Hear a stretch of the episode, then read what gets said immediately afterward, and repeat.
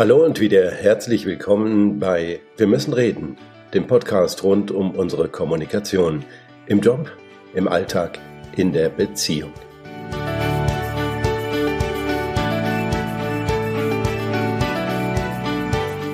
Heute beschäftigen wir uns mit einer Herausforderung, die immer schwieriger wird. Nicht kommunizieren. Paul Watzlawick, der Psychotherapeut und Philosoph, hat sogar gesagt, es geht überhaupt nicht. Man kann nicht nicht kommunizieren, ist sein wohl berühmtestes Zitat. Im Umgang mit anderen Menschen, mit Nachbarn, Kollegen oder dem Partner stimmt das wahrscheinlich. Wir senden immer irgendwelche Signale, die irgendetwas kommunizieren. Gerade Schweigen kann da oft sehr laut und sehr beredt sein. Aber trotzdem gibt es die Kunst, nicht zu kommunizieren, und es ist wichtig für unsere Kommunikation, diese Kunst zu beherrschen. Je mehr kommuniziert wird, umso wichtiger wird sie. Keine Generation vor uns hat so viele Kommunikationsmöglichkeiten gehabt wie unsere. Nie zuvor in der Geschichte der Menschheit stand so vielen Menschen so viel Wissen frei zur Verfügung. Noch nie hatten ganz normale Menschen überall auf der Welt so sehr die Möglichkeit, ihre Stimme zu erheben und alle teilhaben zu lassen an ihren Erfahrungen und Bestrebungen. Die Teilnahme am globalen Gezwitscher und Geschnatter ist beinahe allen sieben Milliarden Menschen möglich, und noch nie ist die Kommunikation so kläglich und so wortreich gescheitert. Das ist kein Widerspruch. Wir leiden in dieser Welt des angeblichen Informationszeitalters unter einer massiven Überflutung.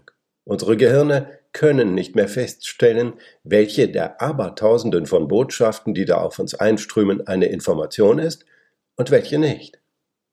Gleichzeitig erschweren Voreingenommenheiten und andere Verschaltungen in unseren Gehirnen das Verstehen. Das Netzwerk unserer modernen Kommunikation ist so zu einem global verzweigten Spinnennetz von Einbahnstraßen geworden. Der Weg zur Information und zu einem wirklichen Austausch wird immer schwieriger zu finden.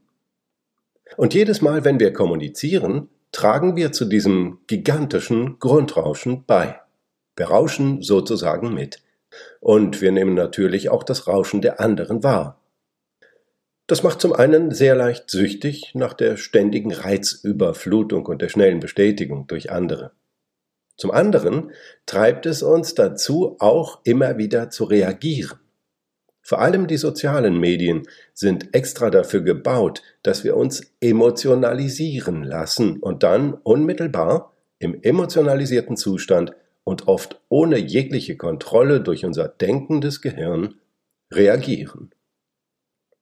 Das heißt, wir tragen aktiv zu einem kommunikativen Grundrauschen bei, das mit Kommunikation eigentlich gar nicht mehr viel zu tun hat.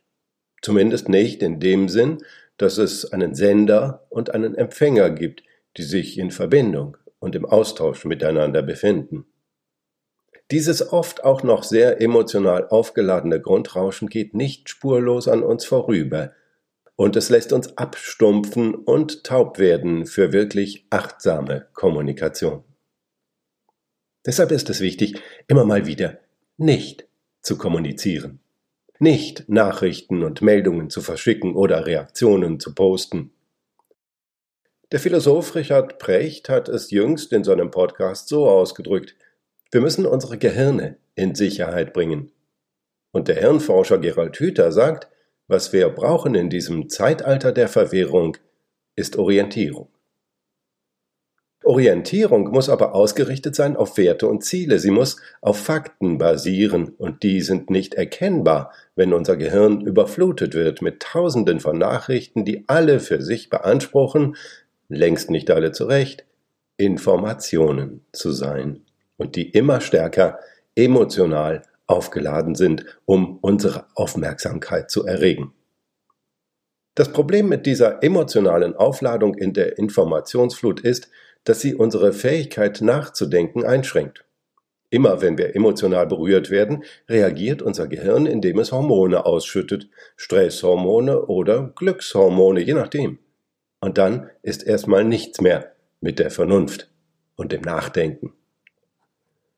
Man muss kein Mönch sein, muss nicht täglich eine Stunde meditieren, um der Informationsflut zu entkommen, sein Gehirn in Sicherheit zu bringen und Orientierung zu finden. Auch wenn das natürlich helfen würde. Aber die meisten von uns sind doch schon froh, wenn sie mal ein paar Minuten Ruhe aus dem Grundrauschen des Alltags herausknapsen können. Tut genau das. Zieht euch immer mal wieder zurück in einen ruhigen Raum, weg von mobilen Endgeräten und der Notwendigkeit, ständig verfügbar zu sein für alle möglichen Arten von Botschaften. Es ist nachgewiesen, dass schon wenige Minuten Stille, tiefes Atmen und Besinnung unsere gesamte Wahrnehmung verändern. Ich habe es selber gemessen. Vier ruhige, tiefe Atemzüge können die Pulsfrequenz um ungefähr zehn Punkte reduzieren. Das ist richtig viel. Und es öffnet die Tür zu einer eigentlich ganz einfachen Erkenntnis. Stress und Belastungen, Ängste und Aufgeregtheiten sind keine Zwangsläufigkeiten, denen wir wehrlos ausgeliefert sind. Wir entscheiden selbst, was wir annehmen und was nicht. Stress ist keine Frage von Zeitmanagement, sondern von Aufmerksamkeitsmanagement. Warum ist das so wichtig für unsere Kommunikation? Nun, zum einen schärft die Neuorientierung auf das, was uns wirklich wichtig ist, unsere Fähigkeit zuzuhören, also aus fremden Botschaften eigene relevante Informationen zu machen und mit Hilfe dieser Informationen, losgelöst vom Grundrauschen, unsere Orientierung zu finden.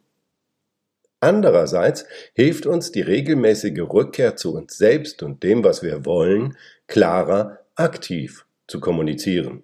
Mit anderen Worten, und um es ganz einfach auszudrücken, wer nicht dauernd auf Sendung ist, der hat zumindest überhaupt eine Chance zu wissen, was er oder sie sagt und weiß vielleicht sogar, warum er oder sie das sagt, was das auslösen soll.